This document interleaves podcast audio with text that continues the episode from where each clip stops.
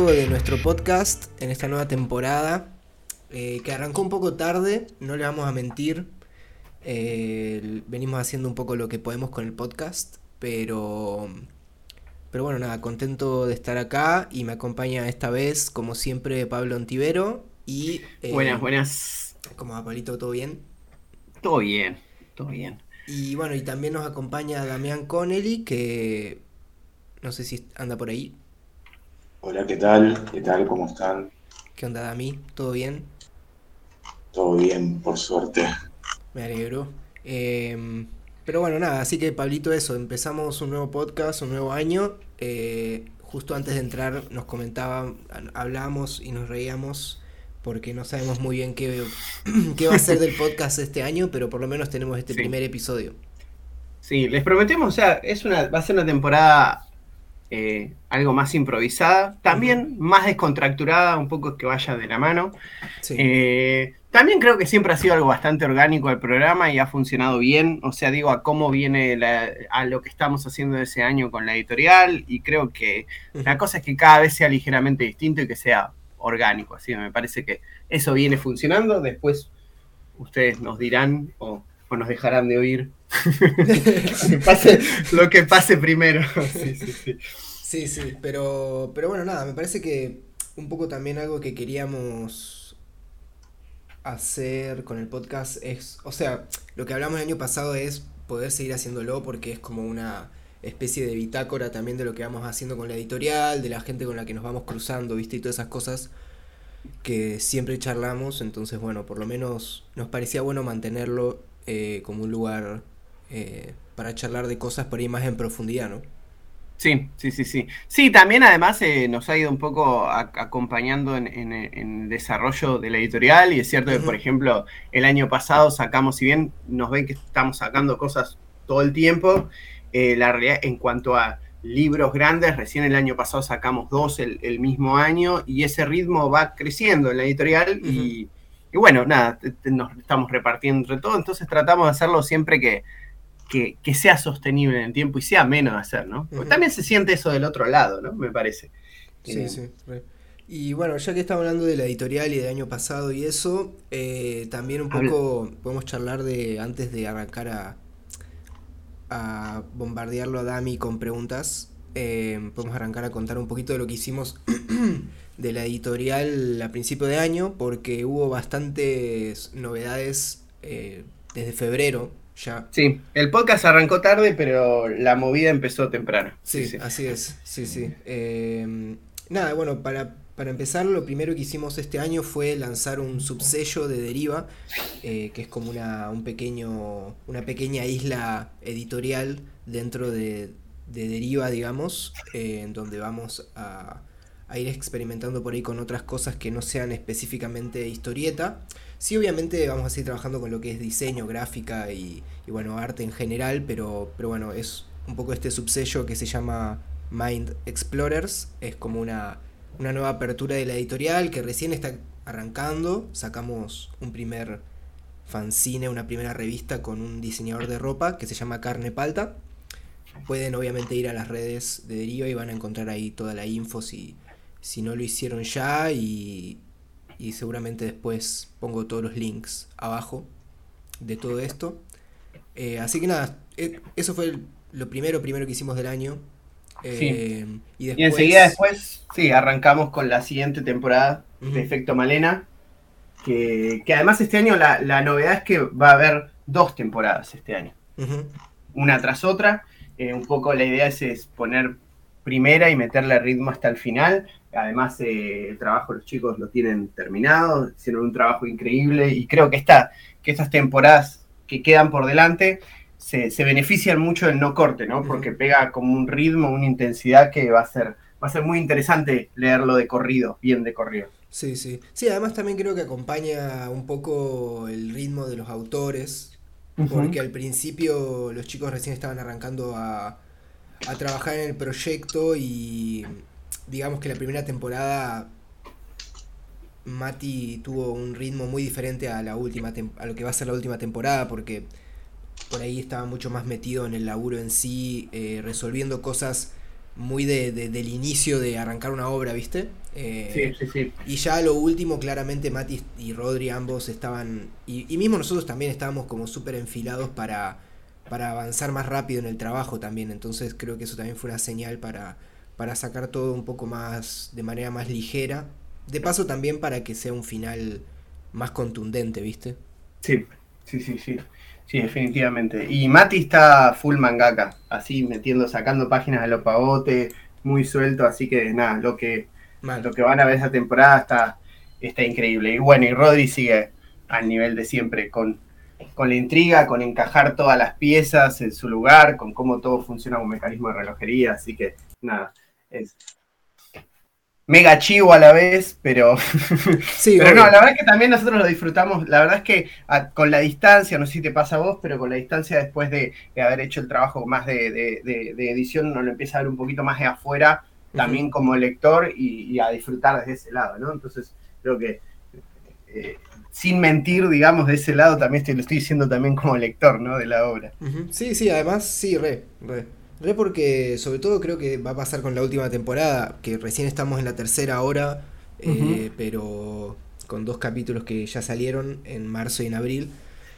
Pero con la, con la cuarta temporada, perdón, que va a ser la última, la segunda mitad del año, va a ser muy parecido a vivirlo como, como, como un lector, porque va a haber pasado bastante desde la última vez que leímos esa parte, ¿no?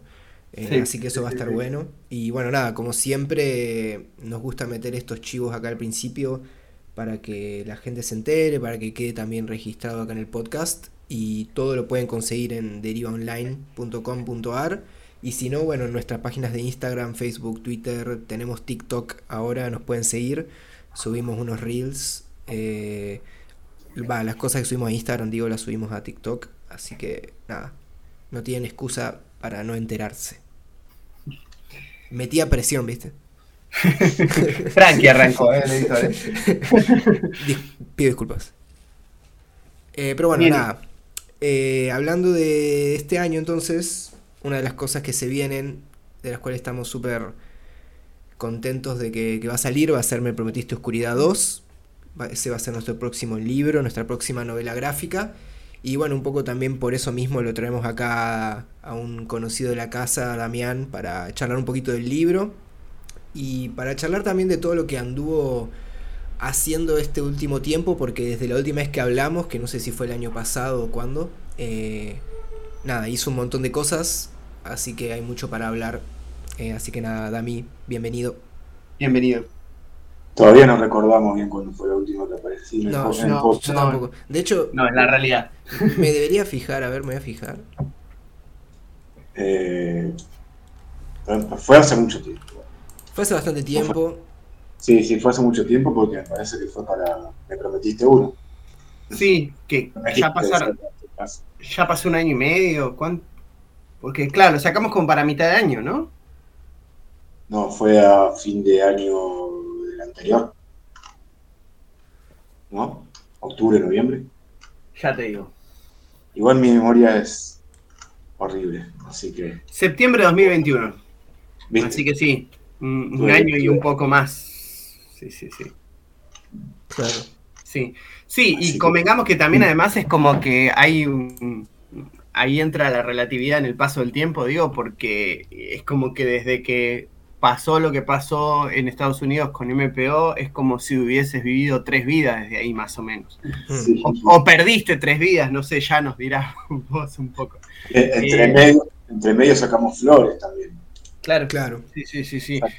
Que, no son drogas, son la revista esta, para que no piensen que nos financiamos de otra manera. no, la gente también.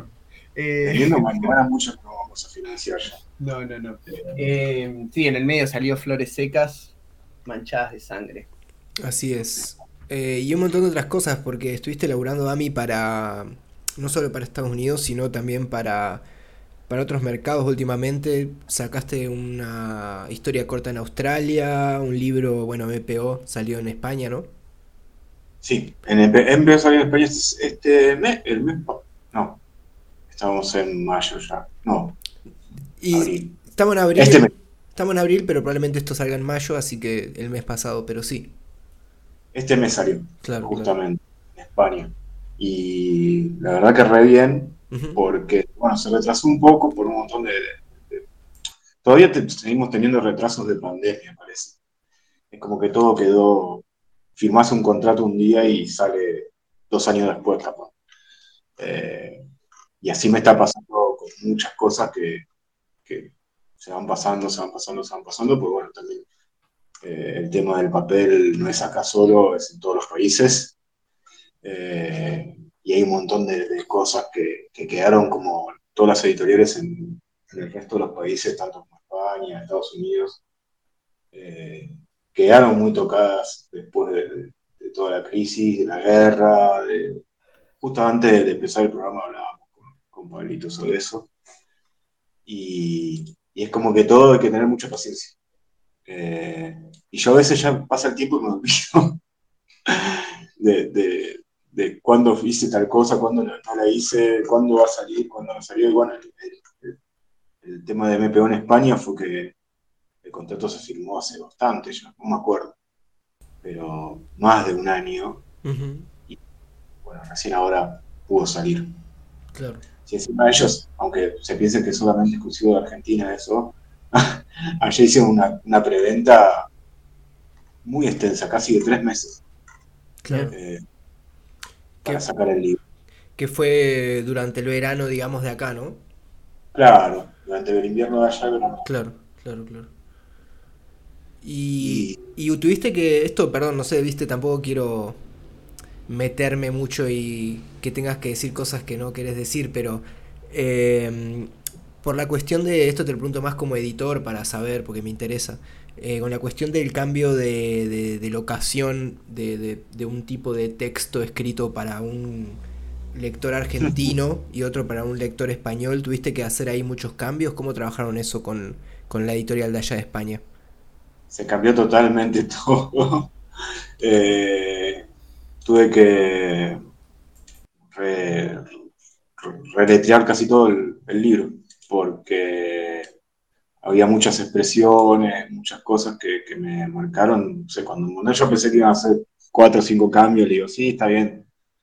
Y mandaron un PDF y tenían un montón de cambios, pero quedó excelente. La verdad que a mí me gusta igualmente que estén así encima del libro, que, encuentren cosas, que busquen cambios.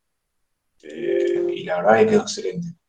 Y costó un poquito porque, bueno, era, era, agarrar un libro que ya lo tenías ahí apartado, ya había salido, ya estaba, eh, y, ir cambiando un montón de cosas de, lenguaje que justo está pasando un avión, perdón.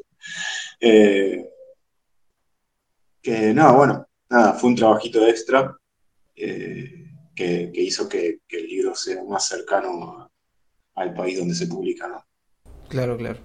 Buenísimo. Y a su vez, la edición era como un poquito, como un poquito más grande por el tema de la tapadura. Entonces el tema con las demasías que había que ver. Claro. Entonces son todos detalles que uno piensa que, bueno, sí, mandan los archivos y ya está, lo publican y hacen todo. Eh, no. Hay mucho trabajo que hacer arriba. De cada, cada publicación es un mundo. Eh, sí, mismo también fue el trade paperback, la edición en libro de, Estados Unidos también fue otro trabajo. Eh, y siempre cada edición es distinta y cambia. Entonces hubo que hacer un trabajo también sobre las páginas, eh, agregar cositas, recortar.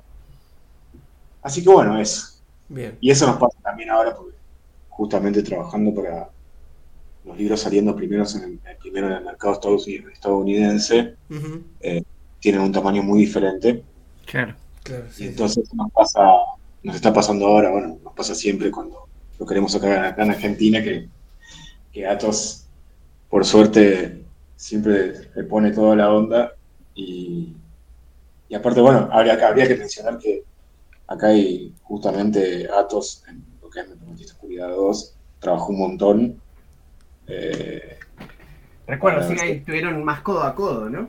Sí, sí, sí, porque él trabajó directamente para la versión original. Claro, o sea, él trabajó en Estados Unidos. Eh, hizo todos los, terminados de las tintas, retocaba todos mis, mis mamarrachos.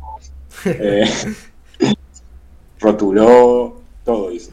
Así que... Sí, eso, eso, eso estuvo bueno porque ahora, bueno, eh, habiendo editado MPO2, nada, fue otra historia comparado con MPO1 porque también, viste, es, normal, ¿no? Pero digo, un autor te pasa sus archivos y también tenés que entender la forma en la que esa persona trabaja porque cada uno, viste, trabaja de manera diferente. Y nada, bueno, en este caso fue un poquito más fue un poquito bastante más sencillo, por suerte, en ese sentido, porque bueno, estaba como hablando conmigo mismo un poco eh, en esa parte del letreado y todo eso.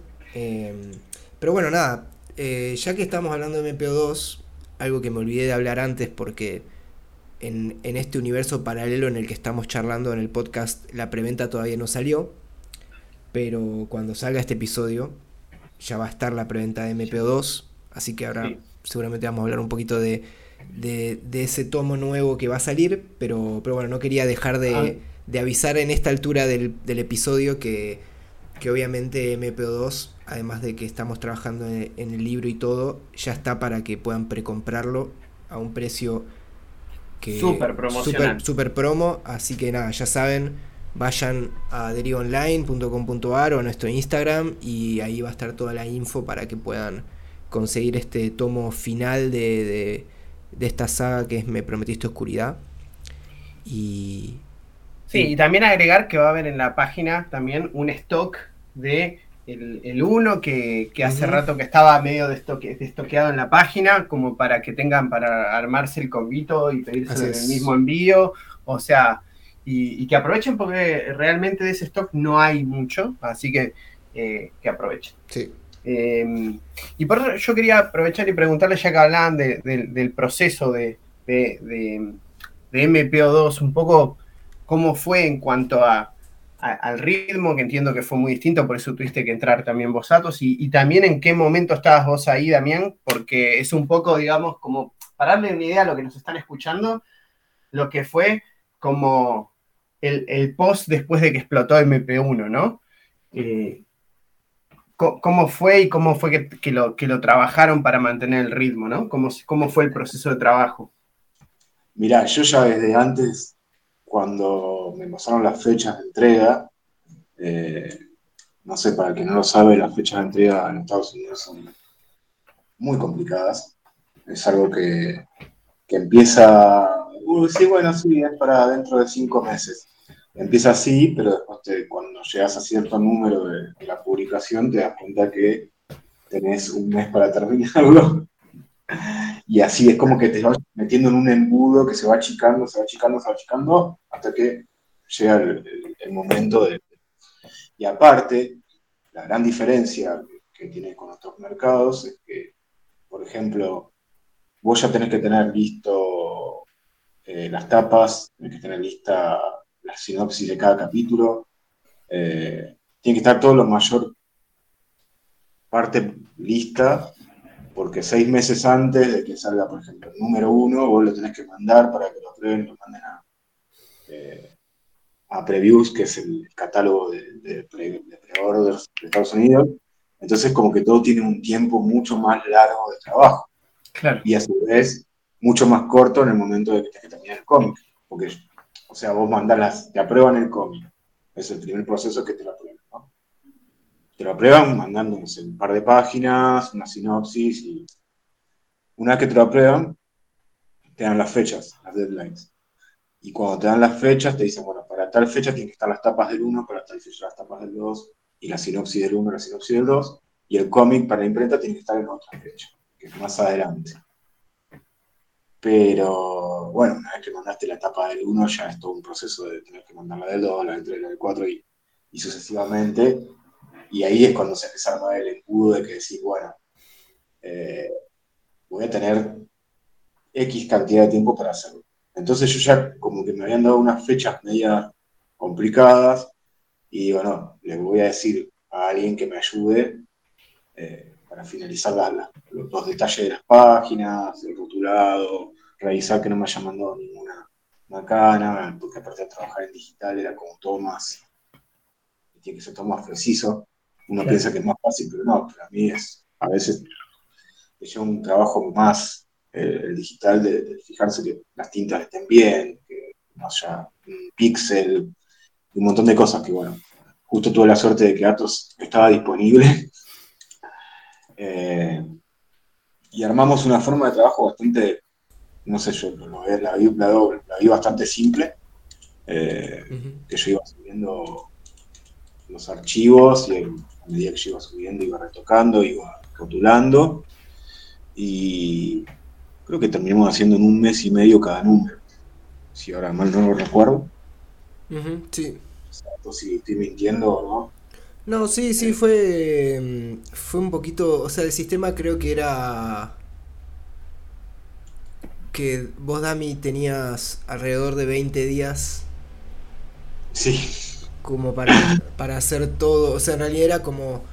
Era menos, sí. Era, menos, sí, era menos si te ponías a contar bien, pero como que también iba cambiando, pero eran como 20 días para hacer las tapas y todas las páginas. Obviamente más el guion en su caso, porque él también está escribiendo me las mandaba a mí y yo en 10, 15 días le tenía que devolver todo el capítulo terminado, es decir, todo letreado, corregido todos los errores que haya y, los diseños de las tapas y todo eso que esté chequeado. Y, y Dami después lo mandaba, sí. Eh, y fue así bastante intenso porque fue... Sí, un mes y medio era el proceso. Sí, sí, sí, sí. Y fue así de agosto hasta febrero porque... Sí. Porque estuvimos Claro, me acuerdo, sí, que la idea era sacarlo, me acuerdo que hablábamos en ese momento, era termina, que esté todo listo en el verano, en ese verano, ¿no? Sí, porque además también entre medio, y esto es algo que por ahí no... Eh, yo que sé, siempre queda por detrás de la historia de cómo se, hicieron las cosas, pero también tanto yo como Dami, sobre todo Dami, tenía un montón de otras cosas ya en, en trabajando, o sea, tenía que hacer un montón de originales para para vender, tenía que hacer historias cortas, yo estaba con la editorial, entonces fue ahí malabares, pero, pero nada, creo que igual llegamos bien con todos los tiempos al final. Sí, sí, llegamos bien y le fue bien también, lo cual es, es, increíble. Eh, bueno, increíble no, no sé si es la palabra justa, pero para mí siempre es sorprendente. Eh, también le, le, fue bien esta segunda serie eh, y la verdad que, que yo siento como que, ahí como que el dibujo llegó al punto que necesitaba, por ejemplo. Claro. Eh, con, eso, con esos retoques que vos trabajaste, era como si estuvieras entintando. básicamente. Eh, sí. Sí, sí. Y, la verdad que ahí yo, yo siento que el libro es como más orgánico que, el anterior era más prueba y error eh, bueno, también tiene más páginas, más, más páginas para prueba y error, ¿no? Obviamente. Este tiene menos páginas por eso mismo, porque ya no hay esa necesidad de, de, prolongar muchas cosas. Sí, y también creo que el ritmo del segundo número desde tu parte, porque ahí sí fue algo que yo tuve nada que ver, creo que fue un libro, el número 2, que está súper bien cronometrado, porque mismo ahora que yo lo estoy volviendo a revisar mucho por la edición que, estuve haciendo para Argentina y todo eso, eh, nada, el hecho de que sean cuatro capítulos, que tengan casi exactamente las mismas páginas cada capítulo y toda la cuestión, eh, creo que hace que también, yo qué sé, o sea, fue un libro que hicimos matemáticamente bien también, porque eran de tantas páginas que se repetían, ¿no? Y esa cosa creo que hizo que el ciclo sea más, más ameno, que por ahí en, en MP1 pasaba que en ciertos momentos, y esto lo hemos charlado, eh, tenía esta vorágine de decir, bueno, me lo pongo a dibujar todo de vuelta, agrego un capítulo, saco no sé qué, ¿no? agrego páginas. No, no, lo digo, no lo digo mal, sino digo, cada proceso es diferente y en este caso en MP2 creo que se nota que hay como cierta confianza o tranquilidad de que la historia tiene que seguir al ritmo que tiene que seguir, ¿no? Como que ya, ya hay un predecesor también importante que era el primer libro para que marcó un montón de pautas. No sé vos cómo lo viste, Dami. A ver, eh, el primer libro de, Primer libro, o sea, como, como, como autor, y me parece muy válido como primer libro. Eh, y ya con, con, el segundo, con, con Follow Me, como se llamó Estados Unidos, eh, sentí que ahí estaba, la, la posta como, como narrador, ¿no? Eh, y bueno, justamente eso que vos marcás del el, el, libro es así también. Sí. el libro está muy, muy marcado por, por, las horas y los minutos que van pasando en la historia. Entonces, como que todo tiene un, tiene un porqué, ¿no? Claro, totalmente. Necesitábamos así para quedar así. y y allá en Estados Unidos salió en cuatro issues, ¿no? Sí. Y después se recopiló todo en un libro, que es lo que va a salir acá, digamos. Em, y entonces me, nos contaste que la respuesta allá fue buena también para un segundo número y todo lo que conlleva eso, ¿no? Una segunda, Un segundo arco, digamos. Sí, imagínate que el primer número vendió tan bien que ya se soltaban todos los demás. Claro, claro. Eh, ya podías estar tranquilo. Eso es lo que tiene, bueno, ese sistema también, ¿no? Porque claro. tenés dos, dos cosas, o sea, tenés lo malo de los apuros, de, pensar las tapas antes de haber dibujado el, cómic, o sea, hay tapas que están pensadas ya directamente con una sinopsis. Claro. Si algo, cagaste la tapa. Claro, eh, claro. Hay muchas veces que pasa, Marvel y a DC le pasa todo el tiempo. Eh, por ejemplo, en una capa de Spider-Man y, está buena Stacy colgada de un coso y al final no aparece. Eh, lo típico que de adolescente cuando yo lo leí era tipo, ¿por qué aparece esto en la tapa? Claro, sí, sí, sí. Exacto. Eh, bueno, y era por eso, por eso. Y, bueno, eso te mete un poco de presión, pero a su vez, al ya con esa pre-order ya sabiendo cuánta gente pidió el, cómic y cuánto, cuánto más o menos se vendió, después vos podés trabajar un poco más tranquilo. Tenés la presión de los tiempos, pero trabajás como, ah, ya está. Claro. Eh, valió la pena mi trabajo.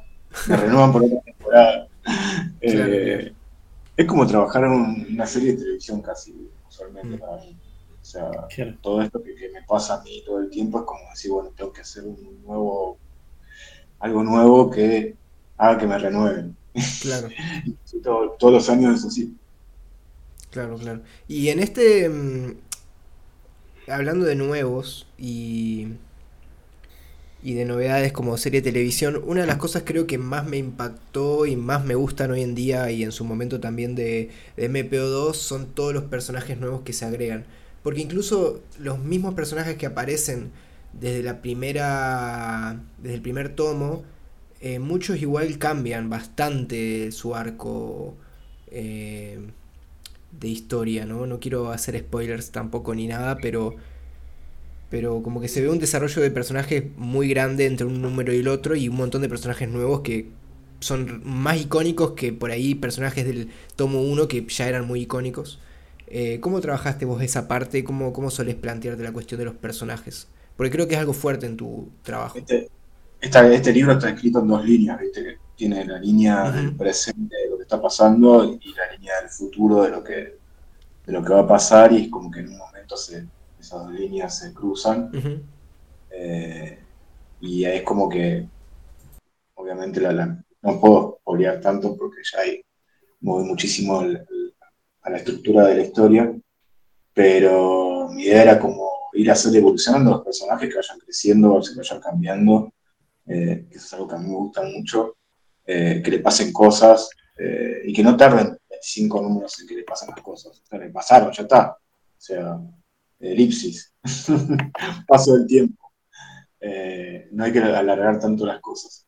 Entonces ahí estuvo, estaba la decisión de, por ejemplo, cambiar a personajes como Diva, Ofelia, que en el 1 aparecen bastante, acá aparecen, tienen como también un rol muy fundamental. Eh, el único personaje que creo que siempre se mantiene, por, pero en realidad porque ya es su forma de Sage, de que, pero acá le sacamos el narrador eh, para, para, bueno, eso, la forma de contar es diferente. Sí, pero, pero sí es verdad que de todas maneras se hace cargo un poco de la historia de, una manera eh, similar, ¿no? Eso iba a decir, yo creo que en el primero se veía como que se le veía un poco más eh, incómodo medio en su lugar de medio líder. De narrador. Sí, sí, y acá se lo ve como más, eh, más asumido en ese papel, como que ya está. lo que... Medio como que yo jodo con eso igual todo, el tiempo en la, historia, ¿no? De, eso del el superlocutor que, está ahí todo el tiempo y que a su vez tiene que guiar a un grupo de personas, es como, como también es como, bueno, perdió el poder. y, y, le ha pasado eso que, eso es lo que marca el personaje, que va perdiendo y teniendo poderes nuevos todo el tiempo y va cambiando todo el tiempo. Eh, creo que es, es un poder más eh, significativo en sí. Claro.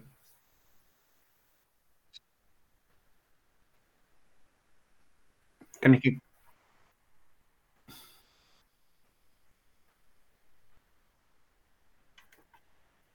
Ok.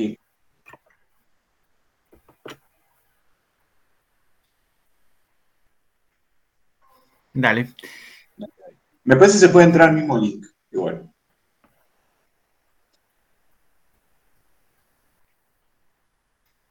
Sí. Todo bien. ¿Retomamos? Sí. Y yo te iba a preguntar también en ese sentido, eh, un poco cómo fue eh, cerrar después de todo este tiempo, no darle este cierre a, Me Prometiste Oscuridad con Follow Me to the Darkness, que, acaba de salir como eh, Me Prometiste Oscuridad 2, pero también un poco como que sin decir nada de la historia, hay como una clausura en un sentido, pero también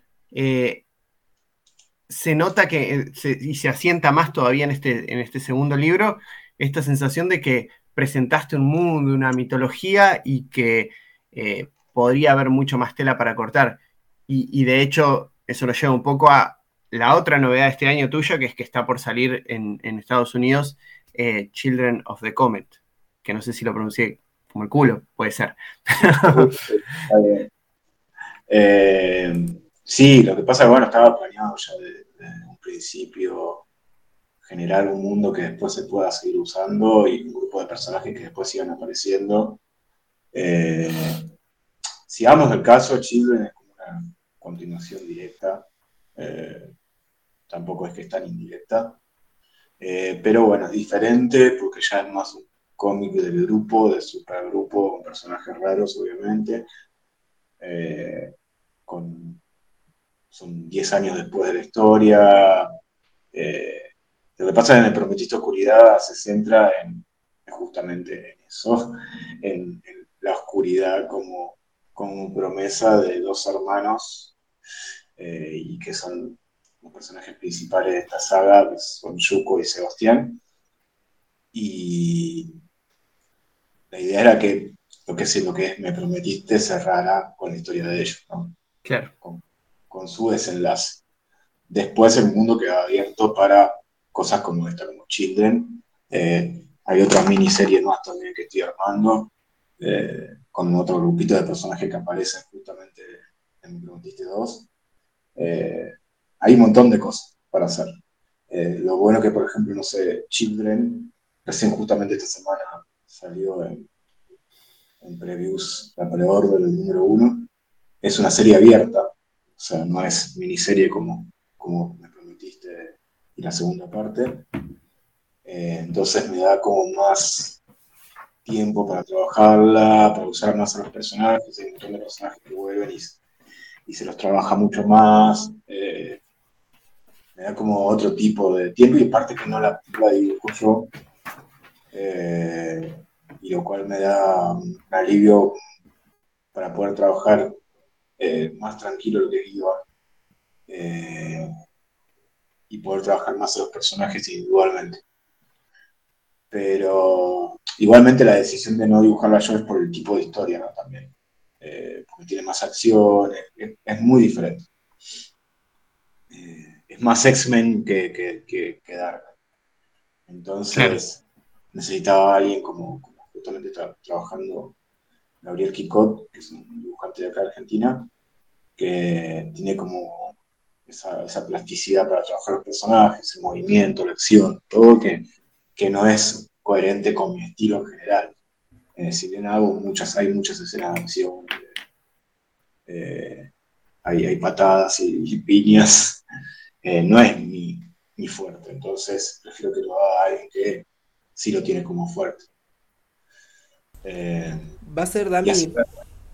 Claro, yo tuve muchas historias cortas también, entonces como que necesitaba también un parate. Claro, ni hablar. Sí, sí. ¿Y va a ser en blanco y negro también? Porque eso fue algo importante del primero y el segundo número allá en Estados Unidos, ¿no?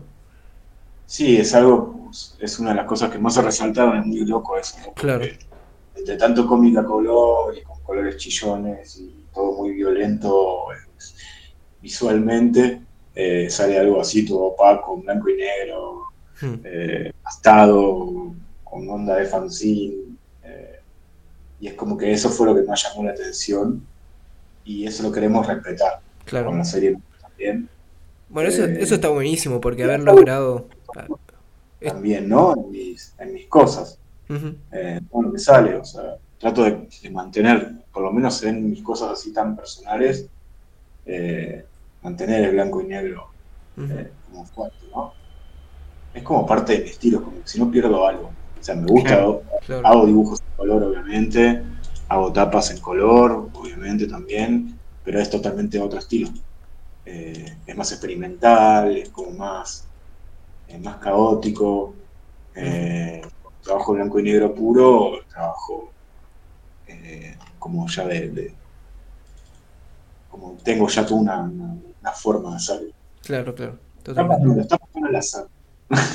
Nunca sabe con lo que se vas a encontrar eh, porque trabajo más de forma más artística, para decirlo de una forma, Bueno, ahora está por salir también eh, La Sonrisa de Eugene allá en Estados Unidos, un poco como, como Illo así separado, ¿no? Pero también habías tenido esta, esta antología de ratos cortos, que están algunas cosas que han, sacado, que han salido, que hemos sacado acá como revistas, otras historias inéditas. Y un poco, como hablábamos de tu estilo, el blanco y negro, ¿cuál fue el feedback o la recepción que tuviste de, de, tu obra ya por fuera del género Me Prometiste Oscuridad y de, algo serializado que por ahí obliga a seguir un poco, un poco solamente ciertos tópicos y cuál fue la recepción de la gente allá, siendo que por ahí, pensándolo desde acá, es un tipo de obra a la que por ahí estamos más acostumbrados eh, los lectores argentinos, digo, al, material más puramente de autor y no tan de género, y, y no tanto allá, ¿no? O tal vez es una percepción equivocada la mía, ¿no? Pero digo, pero ¿cuál fue la, percepción? No, no, es que hacen lo correcto. Eh, la verdad me pasó con, por ejemplo, salió eh, la recopilación de historias cortas, que, bueno, como decías vos, que salieron los dos, las dos historias que están en Flores Secas, que publicó Deriva pasado, si no la tienen, cómprenlo, por favor. eh, salieron las dos historias y agregué tres historias más. Y, la verdad que fue muy loco porque bueno, el Kickstarter se vendió muy bien. Pero después lo agarró esta editorial Free Square, de, que se unió con Alien Books, que es eh, otra editorial que publica autores argentinos allá en Estados Unidos. Y la pre-order fue buenísima. Eh, incluso tuvieron que mandar a reimprimir, ya se tuvo mucha impresión y todo. Y la poca gente que, ya lo leyó, porque sale la semana que viene, en realidad creo que los, los, que compraron por Kickstarter ya lo están recibiendo y la semana que viene saldría en, en comiquerías.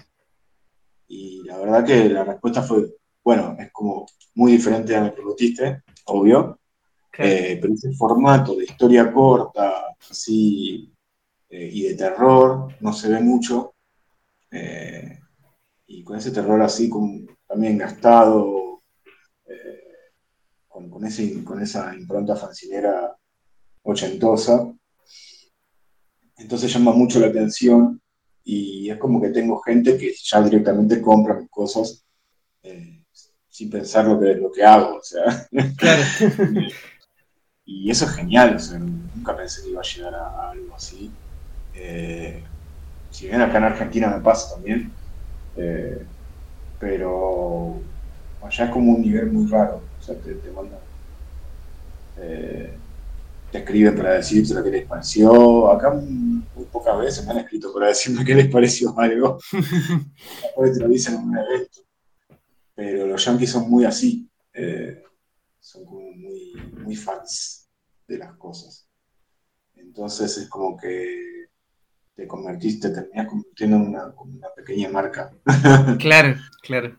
Marca que, se, que, se, que, que, que, la gente quiere vestirse de eso. Eh, entonces, está buenísimo. Ojalá que siga así y que no se aburran. Igual yo siempre trato de, cambiar, de mejorar y, y, hacer lo mejor posible eh, en cada historia nueva. Pero bueno, ahora también sale, como decías vos, sale Duchenne allá, que ahí sí se van a encontrar con algo rarísimo para ellos, porque es, la más rara de todas, pero a su vez es como la historia es la más lineal que, de todas. Entonces, es como que se pueden encontrar con algo que les va a gustar de esa forma. Claro, claro. Vamos a eh, justamente sale todo en julio. Así que va, a ser un problemita lindo a veces dividirse entre la serie que sale en Sumerian de, Children y, el material independiente como, como el libro Historias Cortas o, o La Sonrisa de Luchen. O sea que, o sea que va a estar a full y, en julio vos ya lo, lo, anunciaste, así que creo que lo puedo decir. Encima vas a estar por allá, vas a andar a full. Sí, sí, sí, sí. Sí, por eso también obviamente no hay mucho secreto en esto. Se sacan las mismas cosas en la misma fecha para que yo pueda... Claro, claro, claro. Eh, y, está buenísimo eso, que pase eso también. Eh, porque, nada, yo no, no, es que voy a ir y voy a estar con mis cosas viejas y nada, está todo lo nuevo disponible eh, para que la gente que no me conoce allá me pueda conocer y, pueda, pueda ver todo lo nuevo y llevarse, llevárselo filmado también. es algo que allá es como muy, muy especial eso. Mm. Me gusta el tema de los sketches, las firmas. Eh, obviamente hasta se cobran allá. Eh. Claro, ¿se cobran las firmas? Sí, se cobran las firmas, los, Mira. los sketches. Eh, no sé, vos remarcás una etapa un dibujito arriba y eso se cobra. yo igual, viste, no, estoy acostumbrado, así que seguramente fluide. Pero Eh, la idea es estar ahí. claro, claro. ¿Y vas, vas Dami, a, una feria en particular o a un evento así más de las, de las editoriales? El principio que me llevó al viaje fue que me invitaron a, Carolina del Norte en una convención que se llama Galexicom, eh, que se hace en la ciudad de Relic. Y a partir de ahí fui echando otras cosas, una presentación de libros en Nueva York, en algunas librerías. Qué bueno. Eh, no, todavía no sé si en San Diego, pero a San Diego también por ahí.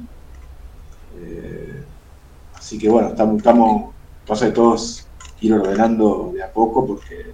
Claro, son un montón de cosas. Un montón de cosas, sí, sí, sí, sí. Ya con llegar a con vida a la convención que me invitaron voy a estar muy feliz. Después todo es extra. Y, esa primera que fuiste es la que me habías contado que vas con tu galería de allá, que también es otra cosa extra que estuviste haciendo, ¿no? Trabajando con Candance. Sí, eh, la verdad que tuve mucha suerte de haber conocido a la gente de Candance, porque además de que me dan trabajo, eh, ellos se ocupan de, ofrecer tu, persona a los eventos que a los eventos con los cuales tienen, tienen convenio y ellos, bueno, el evento evalúa si les interesa invitarte y ahí te invitan. Claro, está buenísimo. Pero la gente de Canto ocupa un montón de cosas. Claro, es como un cuasi, o sea, no llega a ser un agente, pero es como un galerista que se pone mucho las pilas, ¿no? Sí, incluso, por ejemplo, no sé, hacen el banner ellos. Claro. Por ejemplo, claro, claro. claro. Eh, como que de alguna manera te, te, te sponsorean, por así decirlo, ¿no? También. Sí, sí, y aparte, bueno, ellos también hacen eh, sesiones de firmas, claro. de dibujos de tapas. Claro, allá es muy, normal hacer estas tapas blancas para que el dibujante, en, mi caso yo voy a dibujar tapas blancas que no dibujé yo, pero bueno, no importa. está buenísimo, buenísimo. Pero bueno, organizan todo ellos y eso está bueno. La verdad que que genial, bueno, aparte, bueno, las comisiones que se sacan justamente para entregar ese evento. Eh, son muchas cosas. Me imagino, me imagino. Muchas cosas y, el año no, no alcanza por todo. Claro, claro. No, yo te pregunto también porque está bueno, creo, para quien pueda estar escuchando, saber un poco del detrás de escena, ¿no? Eh, me parece que es interesante. Eh... Sí, el detrás de escena para trabajar para Estados Unidos es tiene un montón de detalles. Hay un montón de detalles que hay que saber, que hay un montón de cosas que, la gente no sabe o que nadie las informa. Claro, claro, Así que sí está bueno contar. Está bueno contarlo así que, que, que aspira para eh, trabajar eh, de esa forma ya tengo un poco de panorama de cómo es. Y hablando, decías hace un rato esto de mm, también que de alguna manera esto de como que vas diversificando como lo que vas produciendo, digo, ahora que eh, Children of the Comet va a ser dibujado por otro, porque como decís, el tono y cómo está abordada la obra va a ser distinta. Eh, también, ¿qué se puede decir? Porque vos en, un momento también, post concluir, eh, me prometiste oscuridad para allá. empezaste también, te pusiste de nuevo en plan de escribir eh, proyectos para que dibujen otros, otros artistas. Eh, ¿De eso qué se puede decir o qué tenés planeado, qué, viene a futuro? o no se puede decir nada por ahí también. Estoy escribiendo cuatro series a la vez, eh, con diferentes artistas y todas tienen ya lugar asegurado. mismo hay contrato de par también. Eh, no puedo decir nada, obviamente, porque hasta que no lo anuncien. Si es más Children, por ejemplo, hasta la semana pasada nunca puse nada. Claro, claro. Por contrato no se puede poner nada. Sí, de hecho, de hecho nos vino bien para poder charlar de eso también, porque. Sí, que justo lo, lo fue esta semana. Claro, sí, sí, si no, no lo hubiéramos podido.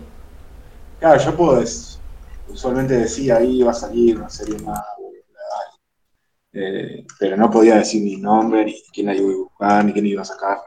Claro. claro, Y eso me pasa con todos los proyectos que estoy armando.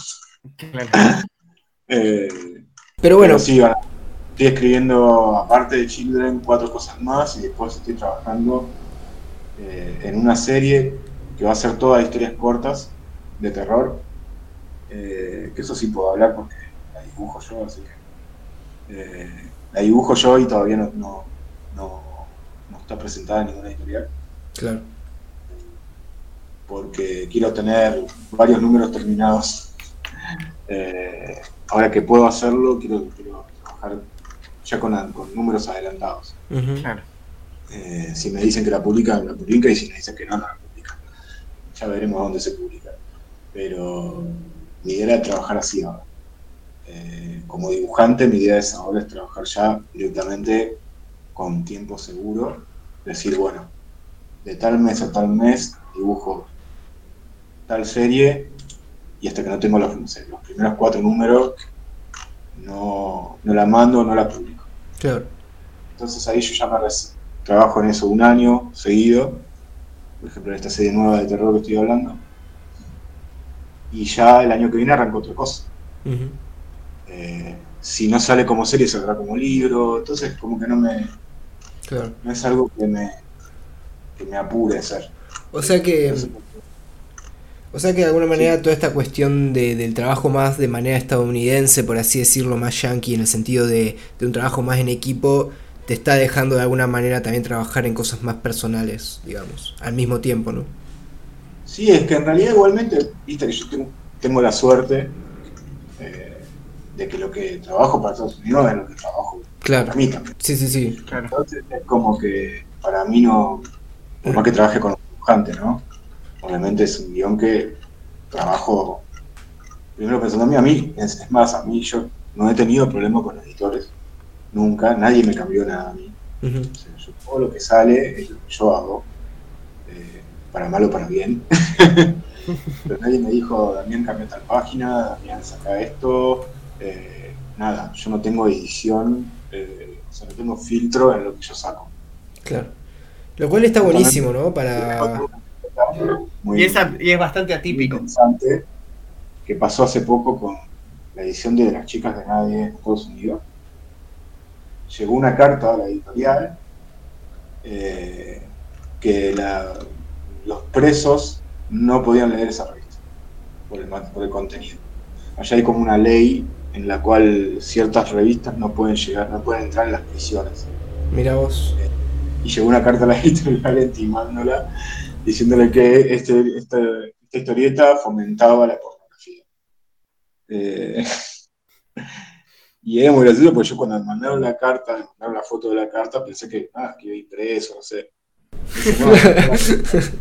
solamente tus libros no pueden entrar en las, en las, en las prisiones de Estados Unidos, de Los Ángeles era. Muy bueno. Eh, claro, yo, imagínate, hasta las 8 de la mañana, veo un mensaje así, eh, una foto de una carta legal, cosa, y ya está, ya fue. llegó, el día, muchachos. Algún día va a pasar. Che, y y cosas como esa, pero por eso parece que no tengo filtro yo hago, entonces eh, corres esos riesgos también, ¿no? Obviamente, todo mi, material que yo saco usualmente, si tiene contenido para adultos, lo avisa en la tapa. Así que no. Pero bueno, eso es lo bueno que, sí. que a veces dicen, ah, trabajar para, Estados Unidos, eh, ¿qué, ¿qué, hace Superman? No, yo hago lo que sea. Claro, claro. y si a alguien no le gusta, no le gusta, y si se vende, se vende, y si se vende, se... tengo la suerte de que se vende. Claro, claro. Eh, pero así nunca traicionando lo que yo hago. Está bonito. Perdón, Pablito, ¿qué ibas a decir? El, el Damián de 20 años está contento escuchando. orgulloso. del pasado. ¿Qué te iba a decir? Eh, no, iba a preguntar, y digo, porque es también uno de los tópicos. Sí. Pará, porque es el Damián del, de 20 años quería ser historieta de Superman y Batman. O sea. Ah, mira. Así que no, no estaría orgulloso. Pero no. bueno, listo. Volvemos a la oscuridad. ¿Qué te iba a decir? Eh, no, digo, porque también es un tópico del podcast, eh, siempre los procesos de trabajo y todo, y no podíamos dejar de preguntar. Entonces, en ese caso, dijiste que estás escribiendo cuatro series al mismo tiempo. Eh, bueno, estuviste escribiendo Children of the Comet, ¿cómo organizás tu trabajo? ¿Cómo es el, día a día tuyo de trabajo? igual es, es, relativo lo de decir estoy escribiendo cuatro series, porque yo lo que hago es escribir un número de una cosa, lo dejo, o sea, yendo al orden, ¿no? El orden es, yo trabajo la, la Biblia del proyecto, que es todos los detalles, la sinopsis de cada capítulo que va a tener el proyecto, eh, todos los detalles de los personajes, y ahí escribo el primer número. Una vez que me lo aprueban y que el dibujante empieza a trabajar, mientras ese proceso pasa, yo ya estoy trabajando en otro. Claro. Y ahí también de vuelta en un proceso, Biblia, número uno escrito. Y así voy salteando, de, de, postas. Con Children fue diferente porque necesitaba escribir, eh, como son muchos números, no sé cuántos van a ser todavía. Eh, ya estaba muy aprobada todo y, nada, el dibujante necesita rápido los guiones, entonces como que escribí del 1 al 4 directamente. Y ahora estoy escribiendo el 5, por ejemplo. El 5 me toca dibujarlo a mí. Entonces es como que la escritura es más personal. Claro. Es como que pongo, sí, cuadrito doble, chao. Página entera. personaje muere y ya está. no es tan detallado el video para mí. Claro. Y, y entonces también me divido por meses. Tipo, el mes que viene voy a escribir el número 3 y el 4 de tal proyecto y el 3 y el 4 del otro proyecto. También, bueno, orden, si bien yo me, gusta todos los meses escribir, eh, a veces hay meses que no necesito hacerlo, entonces me dedico más a dibujar. Claro. Por ejemplo, el mes que viene tengo comisiones, entonces es muy probable que no escriba y dibuje solamente. Y así es como, bueno, es atacar todos los frentes, ¿no? Es estar alerta en todos lados. Decir, bueno, me queda un hueco para hacer tal cosa, la hago justo ahora. Pero escribir usualmente escribo un poco. Está bueno, también suena que se va haciendo orgánico mientras estés atento a cuál es la prioridad en cada mes, ¿no? Ya está aceitado, digo. Yo me armo el año por meses ya directamente todo lo que voy a hacer. Después hago la mitad, ¿no? Pero bueno, hacer la mitad ya estoy, feliz. claro. Lo bueno es que también hay una cuestión, y esto por ahí lo, digo por el hecho de haber participado en, en la parte 2 de MPO para Estados Unidos. Lo bueno de tener también el ritmo fuerte que te está dando la editorial de por detrás, digamos, o, simplemente la producción yankee y sus tiempos apresurados, yo creo que también te, hace entrar como en una mecánica de, trabajar todos los días y eso, ¿no? Eh, o sea, digo, como que también creo que... no detenerse en boludeces. Claro, claro, a eso. no se pone metas, se tiene boludeces todo el tiempo. Claro. Es así. Eh, y esa, bueno, esa mecánica que vos decís, yo ya la tomé para mi vida en general. Entonces es como que... Eh, ya los deadlines para mí son es lo mismo. O sea, yo lo voy a cumplir igual. Claro, claro, se hace como, como se hace. Eh, pero sí, eh, a mí ya me, medio como que me quedó. O sea, no, claro. ya no veo diferencia. Sí, no, además siento que también venís trabajando, o sea, siento que todo se dilató también por el tema de la pandemia, porque fue justo tu, gran breakthrough, ¿no? Lo que dirían allá, o sea, tu, tu, cuando la pegaste, eh, por así decirlo, con MP1 y todo ese comienzo del éxito, eh, fue pura pandemia también, como que 2021, 2020, 2022 fue toda una amalgama. Y, pero en realidad ya pasó un montón de tiempo, o sea, ya te reacostumbraste a trabajar así también, ¿no? Sí, sí, sí, tuve mis momentos de meses sin, meses sin trabajar, ¿eh? ¿eh? porque una cosa, la otra, la vida, la vida del mundo real te lleva a, claro.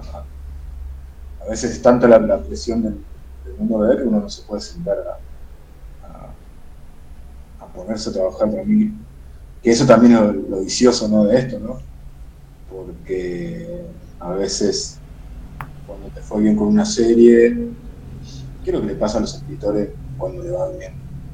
En general, eh, caes en ese pozo ahí de, decir, bueno, me tomo unos meses, voy viendo, y después, bueno, justo me aparecen un montón de problemas, y justo cuando vos estabas ahí reposando, eh, entonces todo se prolonga más y quizás el próximo proyecto lo tengas que hacer mucho más rápido. Claro.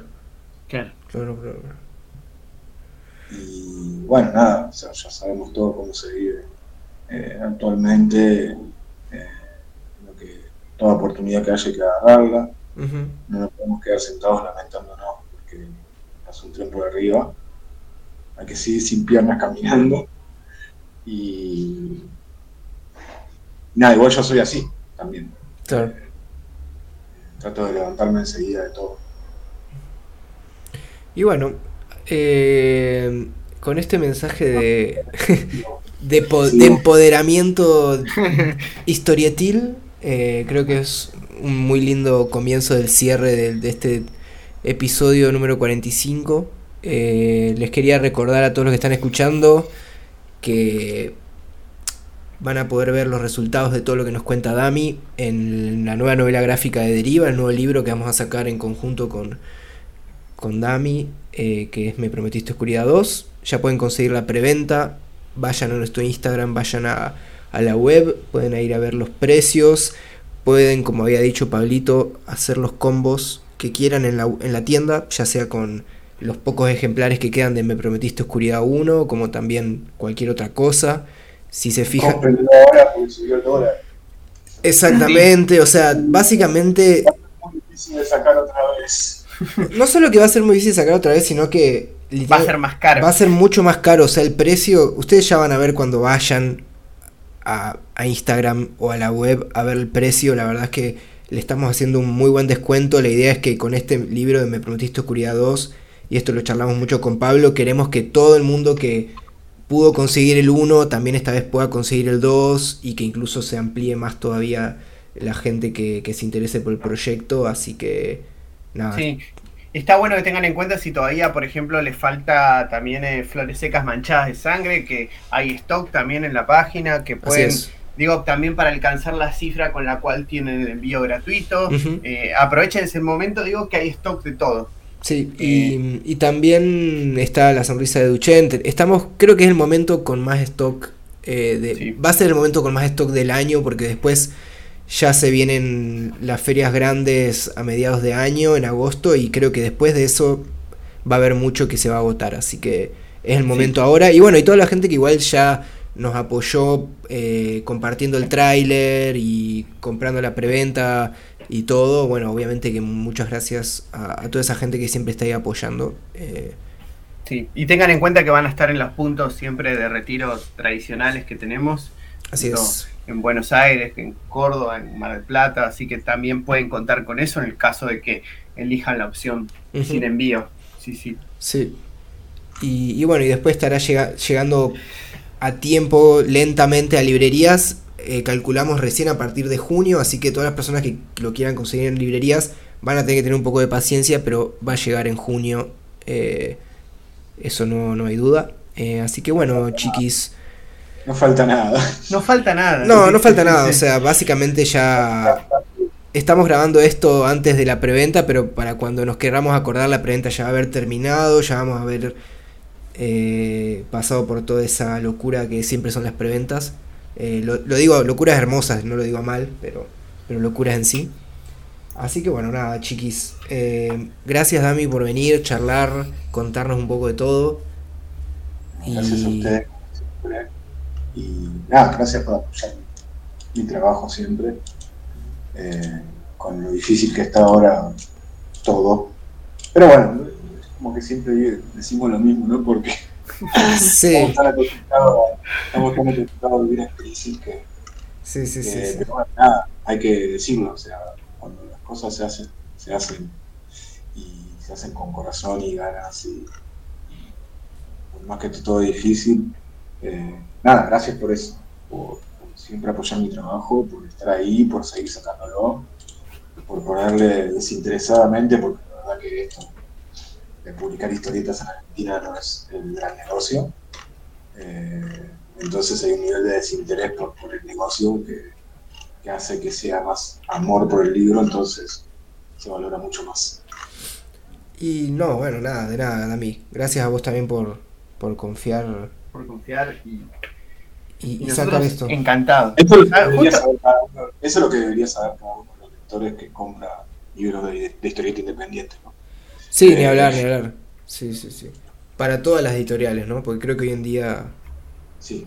hay muchas editoriales y, y sin duda se hace mucho por, por, como vos decías, por una cuestión emocional, del cariño y del amor que se le tiene a las cosas y no siempre lo económico. Así que, nada, creo que no está de más decirlo, arrancar así el primer podcast del año con, con ese mensaje y cerrarlo me parece muy bueno. Y, y bueno, nada, chiquis. Eh, nos estaremos viendo en el próximo podcast que no prometemos nada, pero va a salir en algún momento. Eh, y nos estaremos cruzando en todas las ferias que se vienen, ya obviamente con vos, Dami, pero digo también con toda la gente que, nos quiera saludar. Siempre en las ferias nos encontramos un montón de gente que, que se acerca y dice, hey, escucho el podcast y todo, así que nada, muchas gracias por eso. Sí, y siempre además arrancando la temporada y un poco en la temática Me Prometiste Oscuridad, eh, después de un apocalipsis, durante un apocalipsis, o sea, sí, ni hablar. Eh, hicimos pandemia, dólar, guerra, eh, nada, vamos a seguir hablando de historietas, sacando historietas, no nos vamos a ningún lado, acá vamos a estar. Así que deriva desde las trincheras. nos vemos la próxima. Ah, y, y nada, y bueno, obviamente gracias a la gente que siempre comenta en, en todos los los videos o en la mayoría. Ustedes ya saben quiénes son, les mandamos un abrazo particular a, todos ustedes. Y nada, bueno, si quieren consultarnos algo para el próximo episodio, si a veces tienen ganas de que venga un invitado o una invitada que todavía no tuvimos, que por ahí no conocemos, lo que sea, lo pueden comentar, nos pueden mandar mensajes por Instagram también. Así que nada, eh, eso. Gente, un gusto. Un gusto, chicos. Nos, vemos la próxima. Dale, dale. Chao, a mí. Chao.